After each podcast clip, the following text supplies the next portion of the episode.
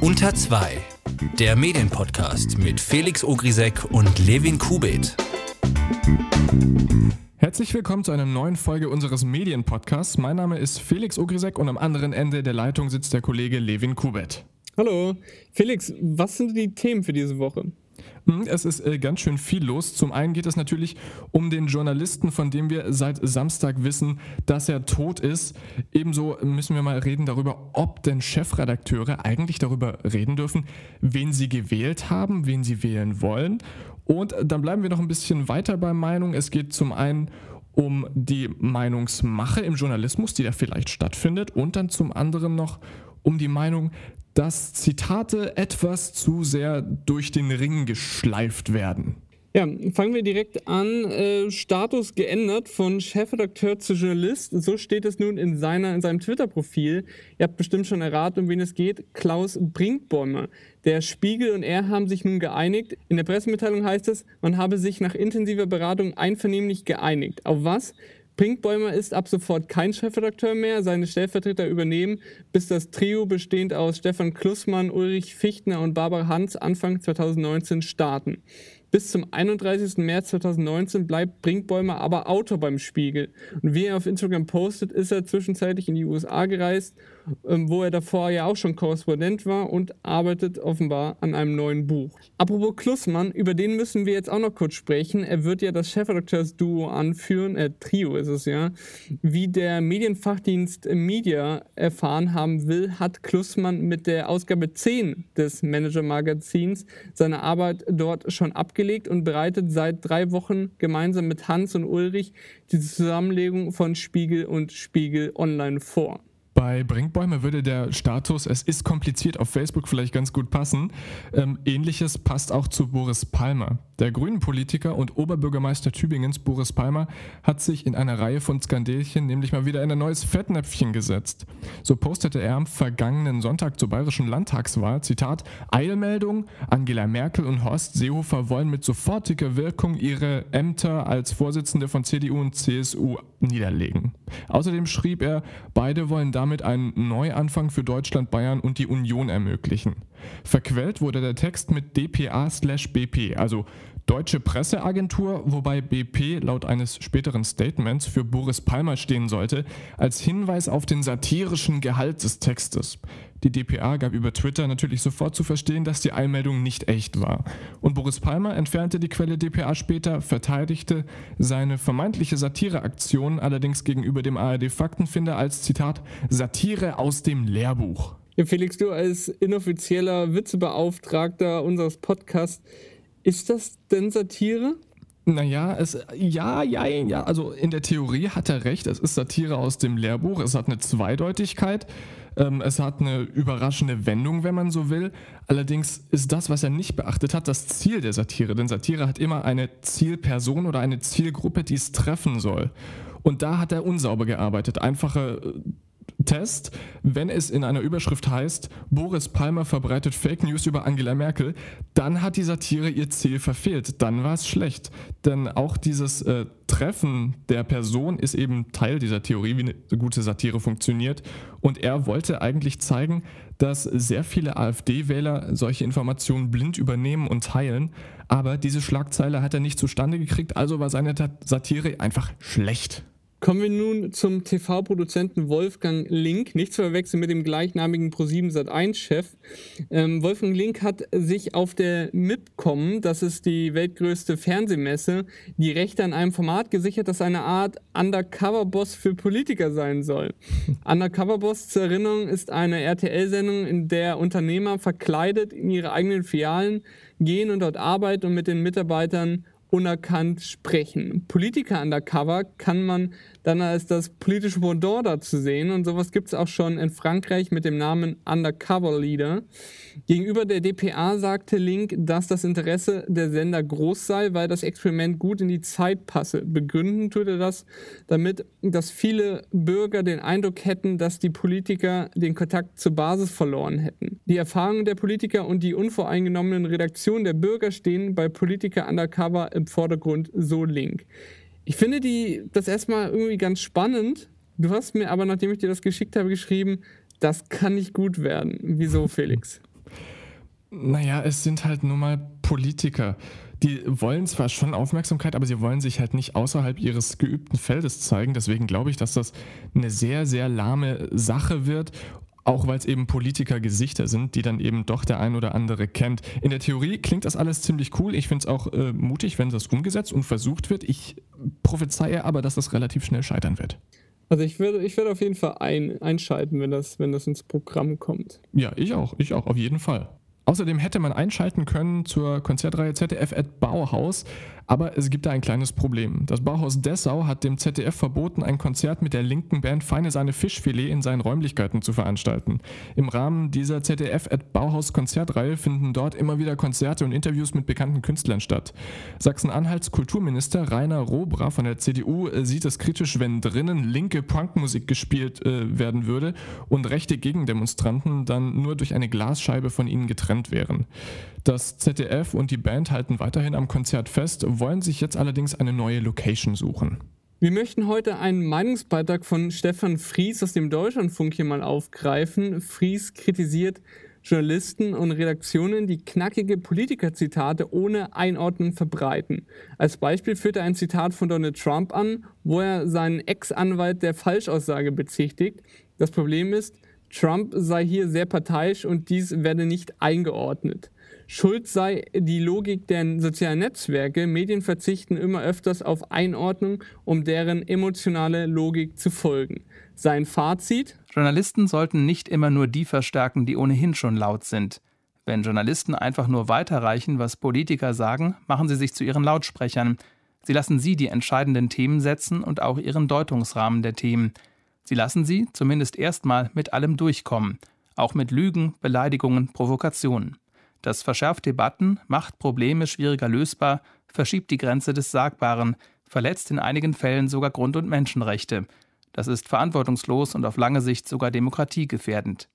Die Zeit des reinen Weiterreichens ist vorbei. Ohne Einordnung geht es nicht. Auch der ehemalige Social-Media-Chef der Welt, Martin Hoffmann, kritisiert seit Wochen auf Twitter Redaktionen, die ohne Einordnung Zitate verbreiten, sei es in Überschriften oder Zitatkacheln. Der Tagesschau-Chef Kai Knifke ist da aber anderer Meinung. Gegenüber NDR Info sagt er: Wer mit der kurzen Form nicht leben kann, der sollte nicht Nachrichten machen. Das ist unsere verdammte journalistische Pflicht. Inhalte auf engem, begrenztem Raum in kurzer Zeit zu vermitteln. Dazu gehören auch Zitatkacheln. Knifke argumentiert, dass man dem Konsumenten selbst das Urteil überlassen will. Und hier äh, müssen wir jetzt mal ansetzen und darüber diskutieren, Felix. Ich finde, das ist irgendwie falsch, was Kniff gesagt. Da ist ja, das ist ein Unterschied, ob man eine Meinung zu einem Politiker-Zitat dazu schreibt, so wie Knifke das sagt, oder ob man das Zitat in seinem Kontext einbettet und dazu äh, schreibt oder sagt, was denn davor alles vorgefallen ist und was andere dazu sagen. Also mich erinnern diese, diese Zitatkacheln ganz stark an ein Zitat, das Gerhard Schröder mal gesagt hat. Man braucht zum Reagieren nur Bild und Bums und ich weiß nicht, ob noch was dabei war. Aber es ist ja tatsächlich so, dass vor dem Internet ähm, ein Politiker sich immer von der äh, Bums interviewen hat lassen, also von der Bild am Sonntag. Und das wurde dann am Abend noch von der Tagesschau zitiert und man konnte sich am nächsten Abend montags äh, auf der Arbeit darüber aufregen. Jetzt kann man sich natürlich die Frage stellen, ob das jetzt nicht einfach dasselbe digital ist Wobei natürlich die Quantität eine, eine viel höhere geworden ist, was dann schnell zu einer Verrohung sorgen kann, weil es einfach schneller durchgereicht wird und weniger hinterfragt oder auch, ich sag mal ganz platt, am Stammtisch diskutiert wird.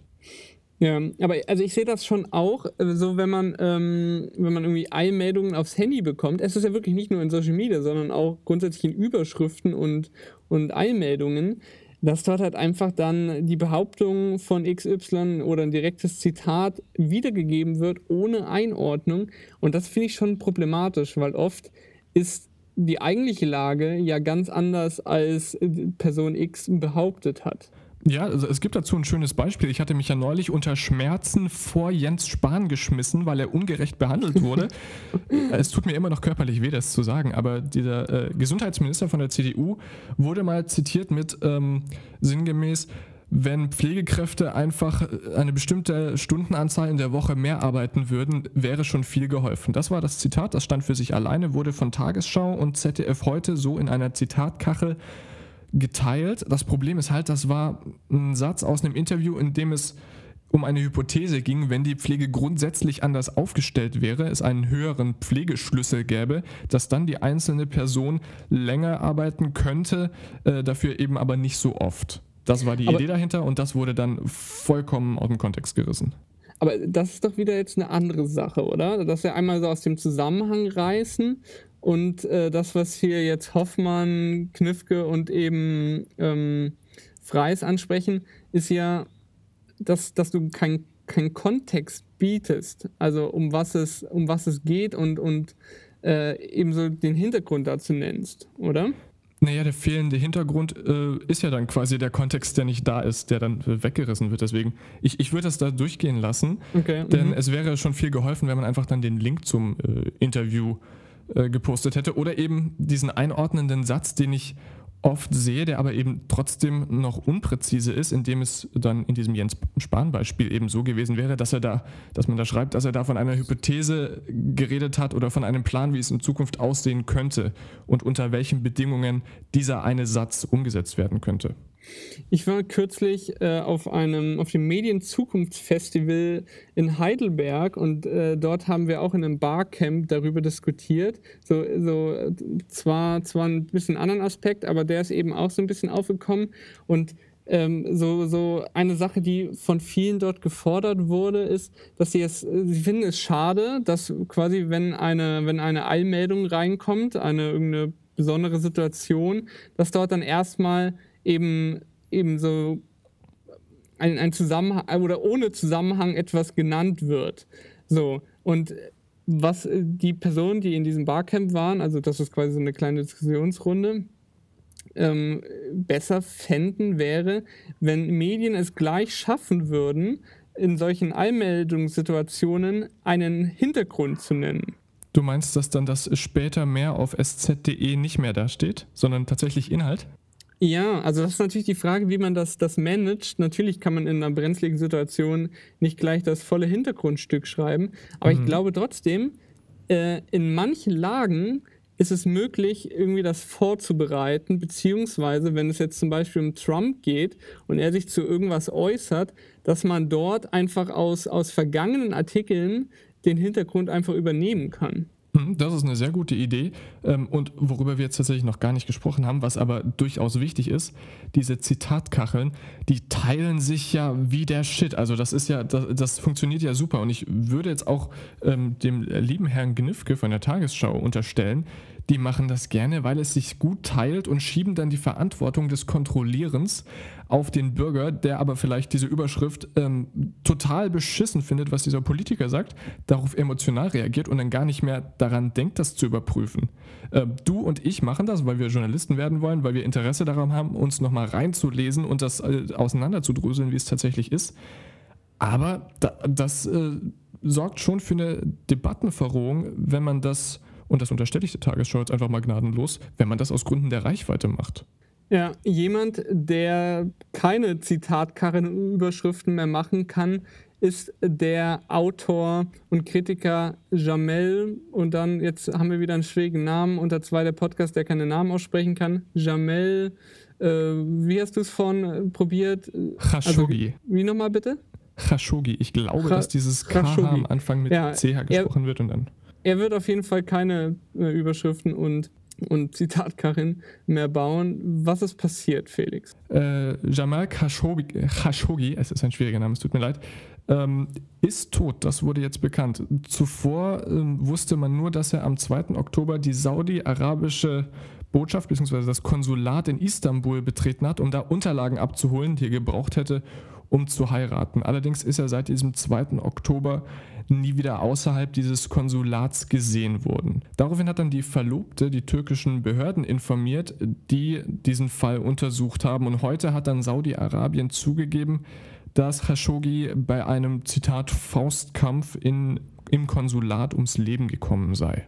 Ja, die, die andere Version ist aber, dass in dem Konsulat schon Vertraute des saudi-arabischen Prinzen Mohammed bin Salman auf ihn gewartet haben, ihn unter Drogen gesetzt haben, verprügelt, die Finger abgehackt und ihn enthauptet hätten äh, und dass schlussendlich ein bekannter Forensiker ihn zerstückelt habe. Das ist so die andere Seite.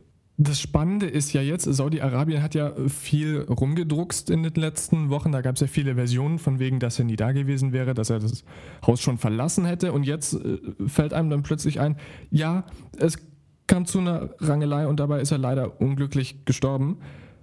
Das Spannende ist ja jetzt äh, in den nächsten Schritten, denn ich finde diese, also nehmen wir mal an, das ist eine Ausrede, finde ich sie absolut dämlich, denn ich bin sicher, es soll eine Beerdigung geben.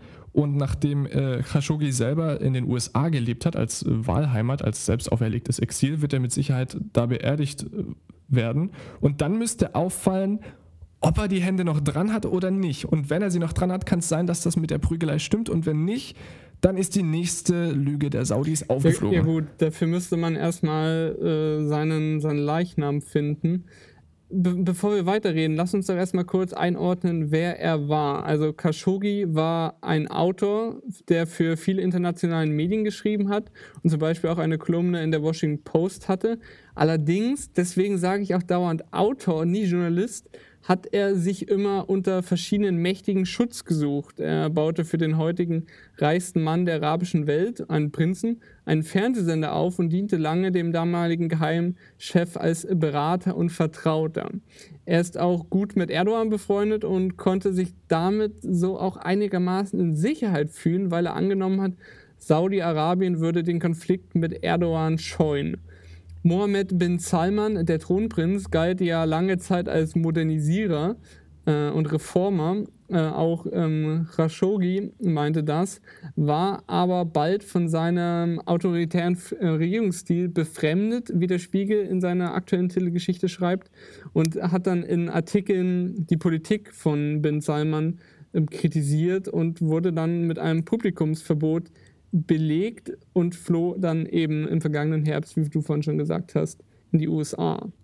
Das Interessante ist ja, dass der Thronprinz eigentlich ein Reformertyp ist. Unter ihm durften äh, Frauen Autos fahren und äh, Kinos wurden nach über 35 Jahren wieder eröffnet. Und äh, das habe ich äh, neulich erst bei John Oliver gesehen. Der erste Film war der Emoji-Film, der da lief. Also es gibt keinen guten Film, mit dem man den hätte vergleichen können. Ähm, aber trotz dieser äh, Reformerqualitäten hat er dann trotzdem veranlasst, dass relativ streng dafür gesorgt wurde, dass keine andere Meinung zugelassen wurde. Freiheit ja, aber halt nicht vollends. Ja, äh, das ist ja ironischerweise hat ja die, die Washington Post hat am Mittwoch die Kolumne, die letzte Kolumne von ihm veröffentlicht. Dort geht es ironischerweise um die Freiheit der Welt und die freie Meinungsäußerung. Und er kritisiert dort auch die Inhaftierung eines Kollegen. Und ihm ist halt jetzt quasi das deutlich Schlimmere passiert als bloß die Inhaftierung. Ja, also ich, ich, nehme an, es wird sich nicht mehr schönreden lassen, auch nicht von Saudi-Arabien. Irgendjemand aus der saudischen äh, Führungsriege hat eben veranlasst, dass ein Autor oder Journalist, wenn man sich so weit aus dem Fenster lehnen äh, möchte, umgebracht wurde, weil er dieser Regierung, diesem äh, Königreich nicht gepasst hat. Es bleibt spannend. Die Türkei setzt Saudi-Arabien mit dem angeblichen Besitz einer Tonbandaufnahme massiv unter Druck. Wenn, wenn die irgendwie tatsächlich existiert und die veröffentlicht wird, wo dann das Gemetzel, zu das mutmaßliche Gemetzel zu hören ist, dann wäre das schon eine ganz schön große Sache. Genauso Trump, der steht im massiven Interessenskonflikt. Er hat selbst private Unternehmungen in Saudi-Arabien und hat zuletzt Rüstungsaufträge dort ähm, genehmigt. Das bleibt spannend, wie sich das entwickeln wird. Wo du gerade bei Interessenskonflikten warst, Du hast eine schlaue Idee gehabt, du hast Instagram zu einer Umfrage aufgerufen. Ja, ja, gute, gute Überleitung, Felix. Darüber müssen wir wirklich mal diskutieren. Äh, wir müssen reden, äh, ob es gut oder schlecht ist, wenn führende Redakteure oder gar Chefredakteure erzählen, wen sie wählen. Vorab, Felix, erzählst du öffentlich, wen du wählst? Äh, nee, es gibt tatsächlich niemand. Doch, es gibt eine Person in meinem Umfeld, die meine äh, Kreuzchen kennt. Allerdings kennt meine Freundin sie nicht, meine Mutter kennt sie nicht. Äh, also sonst tatsächlich niemand. Bei mir ist das ähnlich. Äh, ein, ein führender Chefredakteur hat das nun aber gemacht und zwar Jochen Wegner, Chefredakteur von Zeit Online. Die Zeit hat ja den wunderbaren Podcast Alles gesagt, in dem bekannte Persönlichkeiten mehrere Stunden mit den beiden Chefredakteuren von Zeit Online und Zeit Magazin, also Jochen Wegner und Christoph Arment, sich unterhalten. In der neu erschienenen Ausgabe war FDP-Chef Christian Lindner zu Besuch. Jochen Wegner sagte nach einer Stunde einen Satz, über den ich seitdem ich das gehört habe, immer wieder nachgedacht habe, aber immer noch keine richtige Meinung dazu gefunden habe. Das Thema an der Stelle im Podcast ist die Zeit, als die FDP die Jamaika-Verhandlungen auf Bundesebene abgebrochen hat. Linden erzählt wiederholt, wieso er keinen Sinn für die FDP sah, in die große Koalition, äh, nicht in die große Koalition, in die Koalition mit Grünen und der Union einzutreten. Und dann hat Jochen Wegner ihn unterbrochen und Folgendes gesagt. Ich, ein, ich, möchte einmal schildern, was mit den Menschen passiert ist, die sie gut fanden bis dahin. Das ist vielleicht eine Sicht, also sozusagen die Sicht des Individuums, nämlich von mir. Ich habe, also äh, wir, wir sagen ja nie als Journalisten, was wir wählen. Ich sag, ich sag das aber, ich habe mich vor ein, zwei Jahren entschlossen, immer zu sagen, was ich wähle, weil ich es einfach völlig verlogen finde. Und ich wähle auch nicht immer mhm. dasselbe. So. Ich habe lange Grün gewählt, ich habe auch mal SPD gewählt, ich habe diesmal CDU gewählt und habe mir fest vorgenommen, nächstes Mal wählst du FDP, weil das gefällt. Ich habe diese ganze Relaunch-Arie nicht mitbekommen, aber ich fand diesen Sound, die Fragen, die gestellt wurden, interessant und endlich fühlte ich mich mal angesprochen. Ein paar Momente später sagte er dann noch diesen Satz. An dem Abend, als sie sagten, jetzt nehmen wir uns aus der Verantwortung, brach für mich schon eine Welt zusammen. So, und nach diesen Sätzen kann man eigentlich eine kritische Konfrontation von Wegner gegenüber Lindner eigentlich nicht mehr erwarten. Zum anderen müssen wir jetzt mal ins Grundsätzliche gehen und darüber sprechen, ob es gut oder schlecht ist, wenn die Wahlentscheidung bzw. die Position des Chefredakteurs eines Mediums bekannt ist. Auf der einen Seite steht ja selbstverständlich die Transparenz. Wenn ich als Leser weiß, wie der Chefredakteur steht, kann ich die Berichte besser einschätzen. Würde ich das nicht wissen, bliebe ich ja im Ungewissen über die Ausrichtung.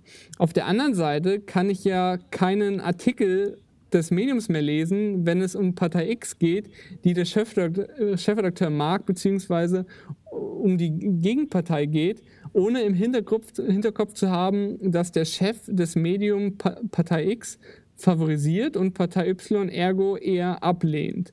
Auch wenn der Chef nicht Autor des Artikels ist, hat das ja Auswirkungen auf die Redakteure des eigenen Blatts.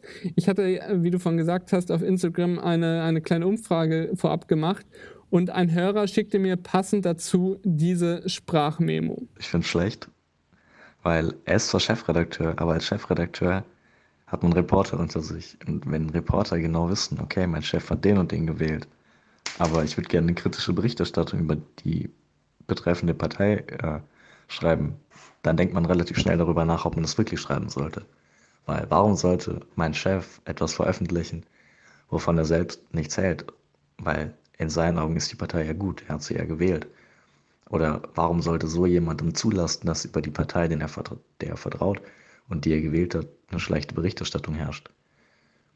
Und im Endeffekt schneidet das schon ziemlich in die Inhalte des Blattes ein. Und gerade sowas öffentlich zu sagen, man motiviert dann ja auch andere Leute von wegen, okay, wenn derjenige als Journalist, der sich damit auskennt und der viel Ahnung davon hat, die Partei gewählt hat, dann könnte ich diese Partei ja auch wählen, weil sie wird ja nicht schlecht sein.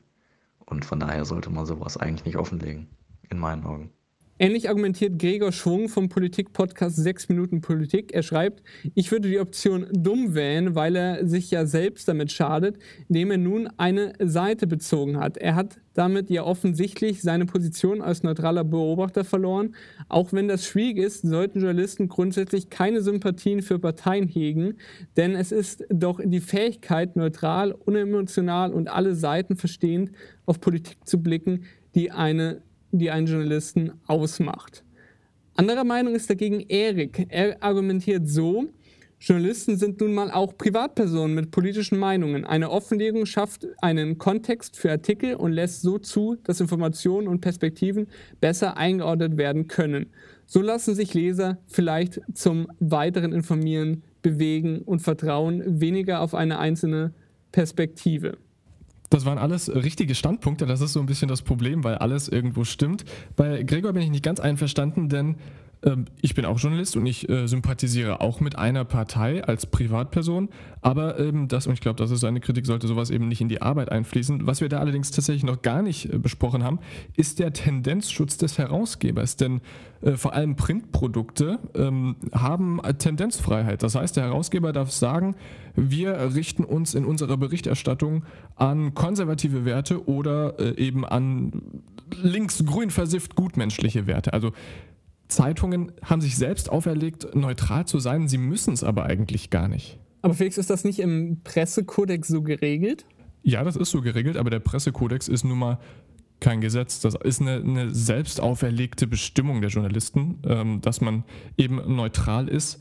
Äh, dem entgegen steht aber eben dieser Tendenzschutz, dass Herausgeber sagen können, wie sie eine Zeitung ausrichten müssen und gegen diesen Tendenzschutz sind auch die Redakteure machtlos. Mhm, aber also ich verstehe schon die, die Position, die äh, der, der Kollege hier in der Sprachminimum gesagt hat, dass wenn, wenn die Meinung des Chefredakteurs bekannt ist, dass man sich ja, wenn man äh, oder so denken vielleicht viele, wenn man aufsteigen will in dem Medienunternehmen, dass man sich der irgendwie anschließt und nicht groß widerspricht.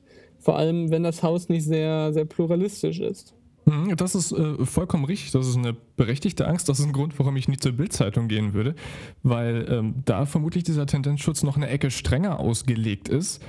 Ähm, aber grundsätzlich ist das natürlich richtig. Ich halte es auch für einen Fehler, dass ähm, der Chefredakteur das da in einem medieninternen, in einer medieninternen Veröffentlichung darstellt, wenn er das privat oder bei einem fremden Interview bei einem anderen Blatt macht, da ist mir das relativ egal, aber über das eigene Haus, finde ich, sollte er sowas nicht äh, kommunizieren. Die andere Sache ist ja auch noch, es ist ja äh, bei den, bei, wenn, man, wenn man so ein bisschen die Medien beobachtet, fallen einem ja natürlich schon irgendwelche Tendenzen auf. Der Spiegel ist eher, eher links, genauso wie die SZ die Taz natürlich erst recht, die FAZ und die Welt eher konservativ bis bei der Welt auch rechts.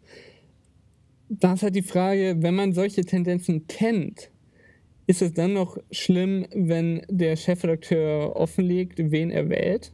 Also wenn du jetzt mal vorstellst, ähm, dass der, der Chefredakteur der Welt sagt, ja, er wählt CDU. Ich halte das einfach für eine Stilfrage dass man äh, über sowas in der Öffentlichkeit nicht groß spricht, weil es eben tatsächlich die, die äh, Position der Neutralität untergräbt, wenn man es auch noch raushängen lässt, wenn man sich quasi als Journalist nicht dafür schämt zuzugeben, dass man politisch ist, wobei man das ja theoretisch auf dem Papier nicht sein sollte. So wie du das sagst, sehen das auch die, der Großteil meiner nicht repräsentativen Umfrage. Dort haben ähm, bis zum Vormittag, wir nehmen Samstagvormittag auf, es ist 13 Uhr, glaube ich, äh, zwei Drittel ähm, das für schlecht empfunden, wenn der Chefredakteur eines Mediums offenlegt, wen er wählt. Ein Drittel fanden es hingegen gut. Ja, diese Meinung im Kleinen äh, zu vertreten, das ist so ein Einzelfall, über den kann man hinwegschauen. Aber es gibt jetzt so eine größere Bewegung in äh, Europa, die äh, sehr meinungslastig ist und äh, wir haben da drei Beispiele gefunden, die von PR bis zu vielleicht Propaganda reichen, die wir euch mal äh, zeigen wollen, die es eben auch teilweise von Europa selber raus äh, gibt. Wollen wir gleich mit Propaganda anfangen, Felix? Welches davon siehst du als Propaganda? Das ist jetzt die spannende Frage. Ja, also ich finde, wenn man an, an, Propaganda denkt, denkt man erstmal an Russland, aber mhm. die EU übt sich da auch drin. Sie hat nämlich mit der EU-Abteilung East Stratcom ähm, quasi eine Stelle geschaffen, in dem Leute arbeiten, um Desinformation etwas entgegenzusetzen. Äh, dokumentiert, dokumentiert, wird das Ganze auf der dazugehörigen Webseite mit dem spägen Namen EU vs. Disinfo. Also EU-VS Disinfo. Äh, dort wird ein positives Bild der EU verbreitet, vor allem in Osteuropa, um ein Gegengewicht zu, der Pro, zu den prorussischen Medien zu setzen. Äh, wie der Tagesschau äh, schreibt. Eine Million Euro steht der Taskforce zur Verfügung.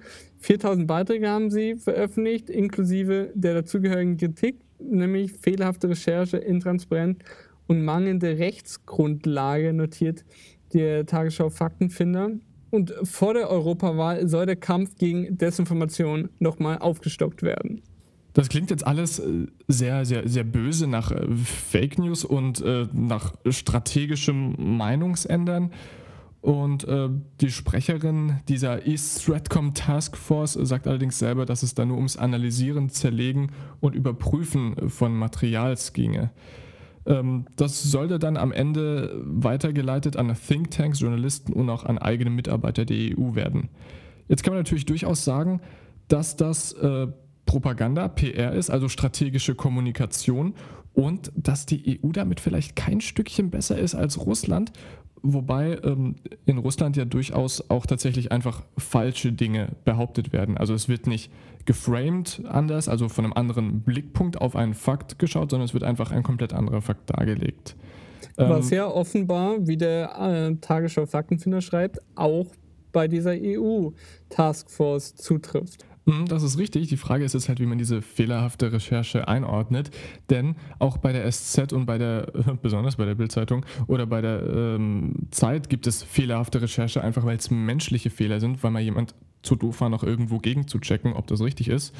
Und äh, Fake News und fehlerhafte Recherche würde ich da jetzt ein bisschen anders trennen. Also Fake News bewusstes Weglassen von äh, Informationen oder Schaffen von falschen Informationen und fehlerhafte Recherche einfach Schusseligkeit. Das wäre meine Interpretation. Vielleicht tut der jetzt neu gegründete Rechercheverbund von der Taz bald auch diese Taskforce ein bisschen unter die Lupe nehmen, denn die Taz hat einen Recherche Rechercheverbund mit Medien aus Europa gegründet. Mit dabei sind Partnermedien aus Ungarn, Polen, Österreich, Italien und Frankreich, also alles fünf Länder, die ein gewisses Problem mit Rechten haben. Und diese haben den Rechercheverbund Europe's Far Right gegründet. Mit dabei sind die italienische Zeitung Internas International. Das ist jetzt eher französisch ausgesprochen. Tut mir leid, aber apropos Frankreich. In Frankreich ist die Liberation dabei, dann noch die Gazeta Wyborska, Wyborgsa aus Polen und äh, HVG aus Ungarn und zu meiner Verwunderung auch der Falter aus Österreich. Also alles so eher ein linker Rechercheverbund, der die europäischen Rechtspopulisten bis zur Europawahl durchleuchten will. Da sieht man aber sehr schön, dass es anscheinend die Notwendigkeit gibt, dass äh, linke Blätter und sich eben speziell in diesen Ländern zusammenschließen, wo es eben tatsächlich schon ein bisschen am Kriseln ist und wo man dann der Politik gerne ein bisschen genauer auf die Finger schauen möchte. Ist auf jeden Fall spannend. Ich finde das eine ganz gute Sache. Schadet auf jeden Fall nicht. Allerdings muss man natürlich auch immer die, die Position dieses Rechercheverbunds dann immer im Hinterkopf behalten. Mhm. Das mit der Position ist ein sehr schönes äh, Stichwort. Denn es gibt das ein oder andere Medienoutlet auf Facebook, das eine Position hat, von der man eigentlich gar nichts weiß. Okay, erzähl mal. Es gibt da so ähm, Outlets, die da heißen Ruptly, Redfish und äh, Mafic. Ich hoffe, ich habe diese richtig ausgesprochen. Ähm, die du, posten, Felix, mit Aussprache, das, ja, diese, das wird hier nicht so hochgehalten. Diese Sendung ist eh schon, ja, wir haben da eh schon verloren. Jedenfalls ist das Ding, dass die sehr hohe Reichweiten auf Facebook haben und äh, interessante Videos stellenweise machen. Allerdings stellt sich eben raus, die gehören zu Russland, also tatsächlich zum Staat ja, ihr Russland. Ja, ihr habt ja bestimmt mal dieses Video gesehen, das ist ziemlich viral im Netz gegangen. Da, da sieht man mehrere Polizisten in Berlin, die einen Mann brutal festnehmen. Laut dem Video handelt es sich um einen mutmaßlichen Fahrraddieb. Die Maßnahmen erscheinen dann als dem Zuschauer viel zu brutal äh, aber nicht genannt wurde eben, dass der Mann die Polizisten davor attackiert hat und Widerstand leistete. Und eben dieses Video, das wurde von Redfish in Umlauf gebracht. Neben ähm, diesen Fake News-Seiten wie Breitbart aus den USA und äh, Russia Today eben aus Russland, gibt es jetzt eben auch äh, Social Media Outlets für eher linke Seiten, die sich gegen Polizeigewalt und äh, für Umweltschutz und so weiter stellen und da dann eben genauso ähm, interessenbasiert Inhalte streuen und das eben unter der ähm, Muttergesellschaft RT Russia Today. Genau, und zu der gehört eben der gerade genannte Senderkanal Redfish, ähm, der wie, wie viele andere Seiten da zum, ähm, zum staatlichen russischen staatlichen Medienbetrieb, und jetzt kommt wieder ein Wort, Rossiya Sevotnia gehört. Das ist eine hundertprozentige Tochter der Videoagentur Ruptli, die wiederum zur RT gehört. Mhm. Und also ich wusste das tatsächlich selber bisher nicht. Dieser Artikel hat mich sehr überrascht, aber ich bin eigentlich der Einzige. Es gab auch schon. Äh, wir haben noch gar nicht gesagt, wer das herausgefunden hat, Felix, oder? Haben wir das schon gesagt? Äh, nee. Guter Punkt. Äh, T-Online hat da ausführlich drüber recherchiert. Wir verlinken euch den Artikel natürlich äh, dazu in den Show Notes. Aber was wolltest du sagen? Ähm, dass ich bisher noch nicht äh, darüber Bescheid wusste, dass sie dazugehören. Ähm, und auch ganz viele andere wussten das nicht, unter anderem eben auch Bundestagsabgeordnete. Zum Beispiel eine Bundestagsabgeordnete aus Berlin, die erst im Nachhinein wusste, wer das ist und äh, dann auch äh, sagte, dass, wenn sie das gewusst hätte, sie nicht mit äh, Rupley in diesem Fall dieses Interview geführt hätte. Da war ja auch ganz amüsant, dass der, der Journalist, der das produziert hat, es ebenso nicht wusste.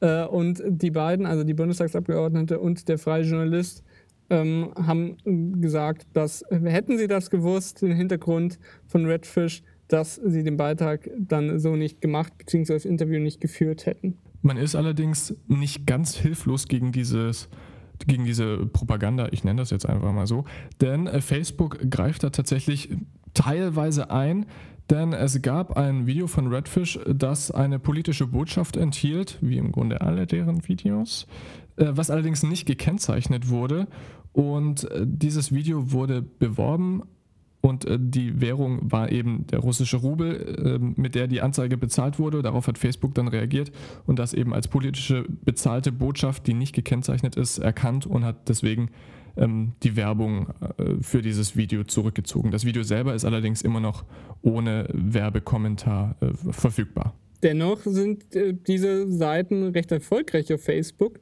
Äh, Redfish hat 250.000 Follower und hat dort 25 Reportagen bislang veröffentlicht. Aber es gibt auch noch weitere Kanäle, die mehr Follower haben als Spiegel Online oder Bild. Und über solche Seiten verbreiten dann die Firmen, ohne ihren Hintergrund eben offen zu legen, teilweise falsche Informationen. Die EU-Behörde für Aufklärung von Desinformationen hat sie auch schon im Blick. Sie selbst bezeichnen sich gegenüber T-Online so als, Zitat, bahnbrechende Graswurzelbewegung. Ja, nette Bezeichnung. Äh, jetzt haben wir wieder ein bisschen was gelernt. Das Internet ist ein sehr gefährlicher Ort. Lass uns dieses Thema zumachen und mit was ja. anderem weitermachen. Ja, und äh, mit was Negativem wieder, oder? Das ist zwar auch nicht schön, aber wir wollen ja positiv aus dem Podcast rausgehen. Ja, stimmt. Dann kommt jetzt wieder unsere Plus-Minus-Kategorie. Die immer noch keinen richtigen Namen hat, aber wir nennen sie jetzt einfach Plus-Minus. Ihr wisst, was äh, darunter zu verstehen ist. Ich, ich starte gleich mal mit meinem negativen Punkt und ich muss nochmal auf den Zeit-Podcast mit Jochen Wegner und Christoph Ahmen zu sprechen kommen. Christian Lindner war ja, wie gesagt, zu Besuch und mich hat wirklich erstaunt, wie viel die beiden Chefredakteure ihm durchgehen gelassen haben. Sogar wenn Lindner gegen die Medien ausgeteilt hat, haben sie sich nicht, haben sie nicht wirklich erwidert. Oder wenn sie mit ihm, wenn sie ihn mit irgendwas konfrontiert haben, was sie gelesen haben, was wohl so passiert sei, und Lindner sagt, er könne sich nicht mehr dran erinnern, dann war das für die beiden führenden Journalisten erstmal gegessen. Nachfang braucht es da offenbar nicht. Und gerade Wegner und Arment hätten doch die Autorität, den brillanten Rhetoriker Lindner ins Stauchen zu bringen. Aber äh, Felix, erzähl du mal, was ist, was hat dich diese Woche aufgeregt? Ich habe ein ganz großes Problem mit Säulen. Äh, unlängst waren die Landtagswahlen was mit, in Bayern. Was mit Säulen? Mit Säulen. Ah, okay. Mhm. Ja, mit, mit äh, Umfrageergebnissen und Prozentanzeigen. Denn das ARD MoMA hat ein chronisches Problem mit der Darstellung von Umfrageergebnissen. Prozentzahlen sind immer richtig angegeben, allerdings sind die Säulen äh, proportional nicht richtig dargestellt. Das Problem gab es jetzt schon öfter. Es gibt dazu auch einen sehr schönen Beitrag auf äh, übermedien.de. Und ich würde einfach mal sagen, wir erhöhen den Rundfunkbeitrag, um das überschüssige Geld in größere Bildschirme umzusetzen, sodass äh, die ganzen Säulen vollständig ins Bild passen. Sehr schön. Tolle Idee, Felix. Ähm, was mir diese Woche sehr gut gefallen hat, und damit kommen wir jetzt zum Positiven, ist äh, die Offensive von BuzzFeed News Deutschlands Chefredakteur Daniel Drepper, der, also BuzzFeed News ist ja in Deutschland eine sehr kleine Redaktion und deswegen haben sie sich entschieden, und das hat Trepper auf Twitter mitgeteilt, bewusst nichts zur Wahl in Bayern zu machen mit den Argumenten, dass es A, Hochrechnungen auf allen anderen Seiten gibt, B, er nicht den Eindruck habe, dass es an Meinung und Analyse mangelt Und C, dass man die eh, eh schon knappen Ressourcen lieber für die eigene Recherche nutzt. Dazu gibt er dann noch eine Empfehlung raus, welche Berichterstattung er gut findet. Finde ich eine gute Sache, so in die Offensive zu gehen und das so klar mitzuteilen und vor allem grundsätzlich den Schritt. Ich habe diese Woche was sehr Schönes, Positives äh, zufällig entdeckt, denn SWR1 Leute, das Talk-Format, äh, hat ähm, Harald Schmidt nach vielen Jahren mal wieder zum Gespräch eingeladen. Ähm, erstmal finde ich das sehr positiv, denn er ist einer der letzten Intellektuellen in Deutschland. Ähm, besonders schön fand ich allerdings tatsächlich die Bauchbinde, die man ihm in diesem Interview gegeben hat. Also es wird ja unten immer der Name eingeblendet und dann die Funktion dazu. Und bei ihm stand Harald Schmidt, TV-Entertainer AD, also außer Dienst. Das fand ich eine sehr charmante Verbeugung vor dem, was er früher mal geleistet hat. Das ist, das ist wirklich nett. Äh, zum Ende möchte ich euch noch ein kleines Amüsement mitgeben, wieder aus dem Alles gesagt Podcast von der Zeit. Das ist jetzt auch wirklich das letzte Mal, dass wir davon reden, zumindest für diese Sendung. Auf jeden Fall habe ich mich prächtig darüber amüsiert, dass Lindner gerade im Podcast der Zeitung die Information und Meinung eigentlich dauerhaft vermischt gerade dies anprangert. Der O-Ton kommt gleich. Ich habe wirklich herzlich gelacht. Davor bedanken wir uns fürs freundliche Zuhören, wünschen einen schönen Start in die Woche über Rezession bei iTunes und Co. Freuen wir uns natürlich wie immer sehr. Kritik kann an unter zwei podcast.gmail.com gesendet werden und damit sagen wir Tschüss. Tschüss. Und jetzt kommt der Lindner. Ich sage allerdings auch, dass ich beobachte, dass gelegentlich durch diese Überbeschleunigung mit den Online-Medien, äh, dass, dass, dass selbst, selbst bei den Qualitätsmedien im Vergleich zu den sozialen Medien, äh, Spinning und Meinung, Das sind die anderen, das sind wir nicht. schon Skandalisierung, äh, schon manchmal mit, mitunter eine, eine größere Bedeutung bekommt als der nachrichtliche Kern. Und da würde ich sagen, Vorsicht, das kann gefährlich werden. Mhm.